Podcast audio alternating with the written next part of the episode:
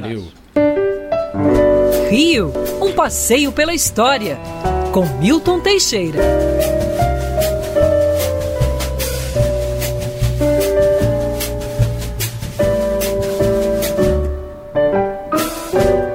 Professor Milton Teixeira na área, já tocando seu pianinho imaginário, mas sempre sonorizado aqui na vinheta.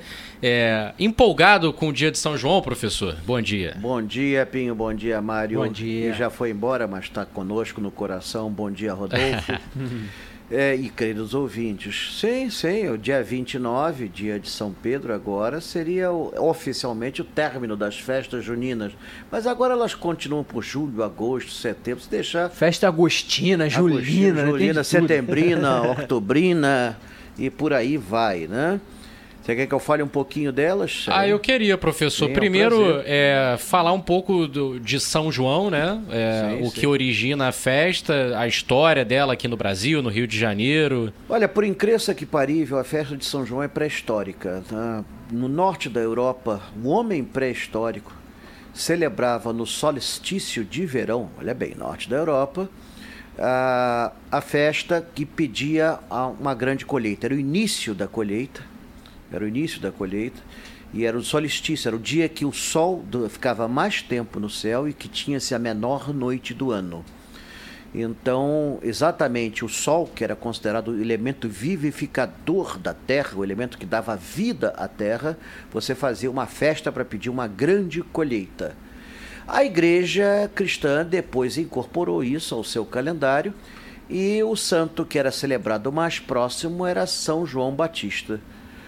É, perdeu a cabeça não foi por causa de colheita, foi por causa da, da- do, do Herodes e da Salomé. Mas, seja como for, é, era o santo mais próximo, ele acabou entrando na dança, então criou-se as festas juninas, ou como eram chamadas até época recente, as festas joaninas. No século XIII, eh, dois santos novos foram homenageados em junho, eh, Santo Antônio e São Pedro. Então resolveu-se incluí-los também na festa, o que ficou muito interessante. Claro, a festa foi acompanhando a evolução da humanidade, incorporando elementos de diversas culturas. Talvez o mais antigo seja o pular a fogueira, que vem da pré-história, que era quando você desafiava o sol e pulava a fogueira representando o sol e você pulava por cima dela. E depois, depois disso tivemos. Tem um barulho aqui. Alguma coisa vibrando. Ah, é o fone. Parece até que tem uma barata dentro do fone. Mas aí qualquer É, coisa, é, professor, tira o fone enquanto já a gente conversa. surdo. Até porque, É. como o Rodolfo não tá, a gente pode conversar sem É, já o fone está a aqui. festa junina, então já estava a festa. Já Então a fogueira, a história de, de pular a fogueira é porque o fogo simboliza o sol, é isso? Simboliza o sol e você desafiava o Deus Sol. Outras também, como a, a vareta, a, você correr com fios em volta de um mastro, também vem dos celtas, isso.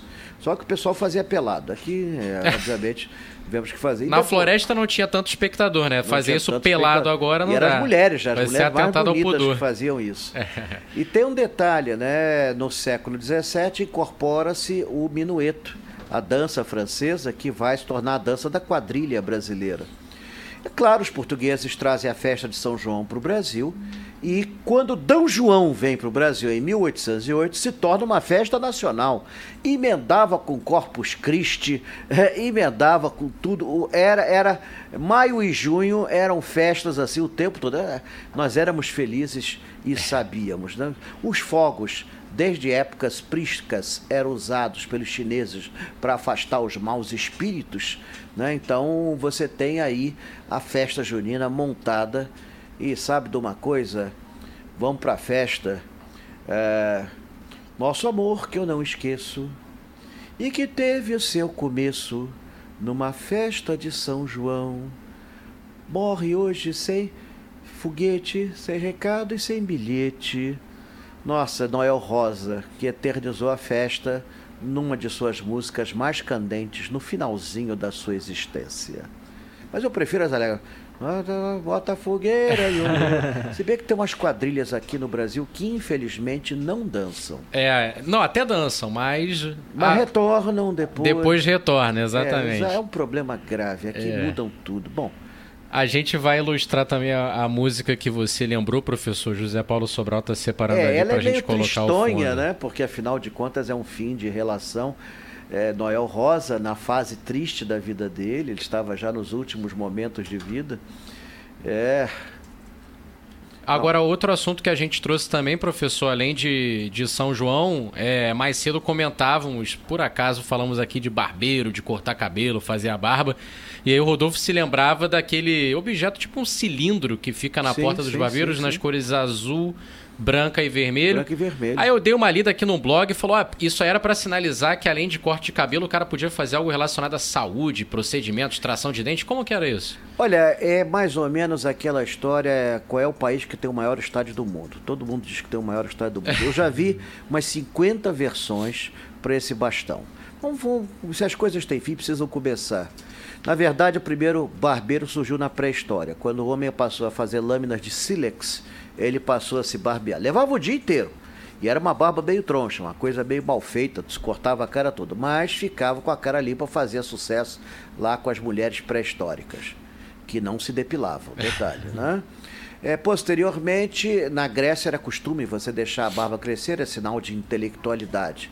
Mas em Roma era o contrário.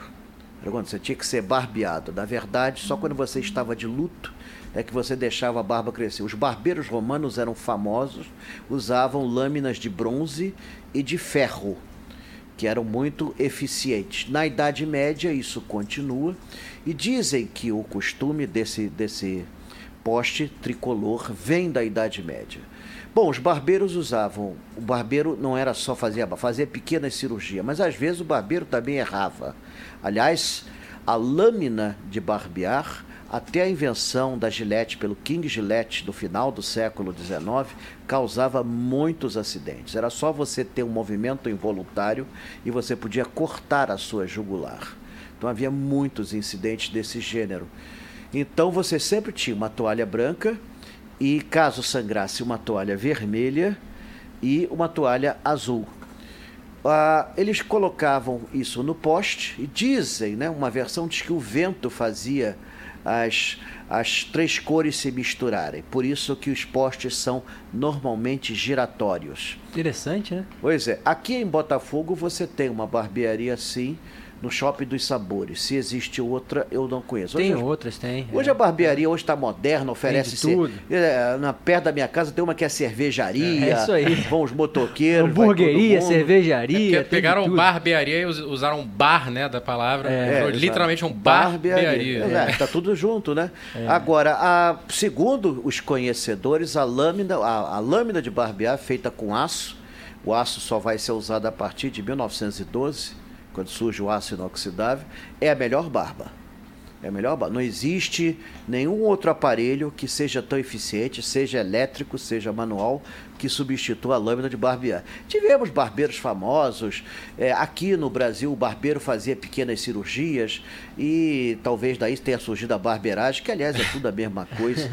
É, seja como for, faça uma lambança danada. Mas faziam-se pequenas cirurgias. é, os barbeiros ficavam na entrada da cidade para pegar os tropeiros que vinham de Minas com a barba crescida, usavam lâminas de ferro. O Debré retrata esse episódio. Os escravos faziam muito a barba, né? Porque naquela época não tinha higiene, né? Você comia, a barba ficava cheia de detritos e acabava ficando cheia de insetos, de, de coisas assim, apavorantes, né? Mesmo para aquele padrão daquela época. Mas a barba era, no- até o início do século XX, sinal de distinção. No exército brasileiro era obrigatório, sendo que o bigode foi obrigatório no Brasil nos militares até 1914. Tirado por motivos de conveniência, porque nas trincheiras você não tinha como manter a higiene. E na Argentina, até a época da Segunda Guerra Mundial, todo soldado tinha que ter costeletas. Agora, os militares, eles, eles não usam barba, né? Então, atualmente, não atualmente mais. né? Ah, no século XVIII não se usava também, mas no século XIX, por causa dos franceses, os franceses usavam barba, porque era difícil você fazer a barba no meio da trincheira, no meio daquele negócio. Então você deixava a barba crescer. Bem, bem, isso vinha de Roma. Os soldados romanos, quando voltavam da batalha, estavam todos barbudos, porque eles não tinham como fazer a barba no meio da, da batalha, dos, dos conflitos que, ele, que eles tinham. Então deixava-se crescer. Só que você tem o problema da higiene, É. né? que na guerra é pior ainda. manutenção, assim, Pior ainda que na cidade. Então muita gente tinha infecção por conta disso. E o exército brasileiro, você obrigava a ter barba, você tem os oficiais brasileiros todos com barba, e até 1914 era obrigatório o bigode. Com a Primeira Guerra Mundial, com a Guerra de Trincheiras, isso virou uma fonte de infecções. Então mundo- o próprio Hitler cortou o bigode dele. Os alemães usavam bigode porque atrapalhava a máscara de gás. Ele passou a navalha e fez isso. É pena que ficou bonitinho, mas pena que foi o pior cara do mundo. Ah, Ainda bem que Charlie Chaplin salvou a honra Salvou. do bigode É, pequenininho. é a boa representação. São 10h56 ao som de Último Desejo Noel Rosa, professor. Conta pra gente então sua agenda, próximo passeio que temos pela frente. Bom, tivemos um evento que não foi pela Band, mas em breve será. No Convento do Carmo, na quinta-feira, com lotação máxima. E foi maravilhoso, promovido pela, cur- pela Procuradoria-Geral do Estado. Foi lotadíssimo, falei sobre a história da Praça 15 e arredores. Eles, eles estão em contato já com Lacerda para fazer uma visita guiada ao Convento do Carmo, que é um centro cultural, está muito bonita a restauração. Nós vamos visitar o quarto da Rainha Dona Maria I. Tem uma série de coisas assim muito interessantes. O meu, meu próximo evento é agora sábado. Eu vou fazer Santa Teresa.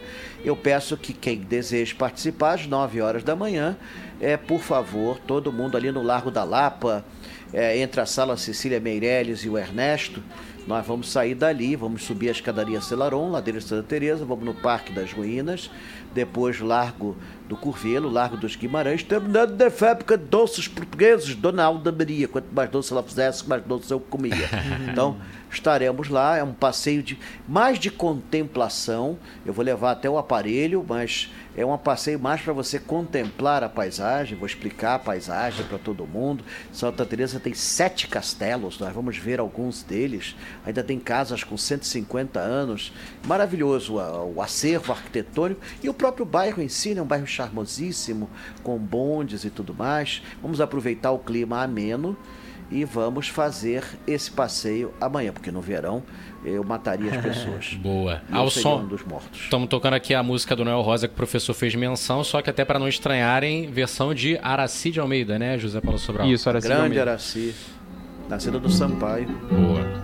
Então é isso, professor. Muito obrigado pela participação hoje. Nos vemos na sexta que vem aqui no jornal, mas claro, ao longo da programação. tem notícias rádio. de amanhã Isso. também. Com um abraço. Ah, sim. Bom fim de semana. É, eu sou que nem alguns políticos. A gente manda eles irem, mas aí a gente volta.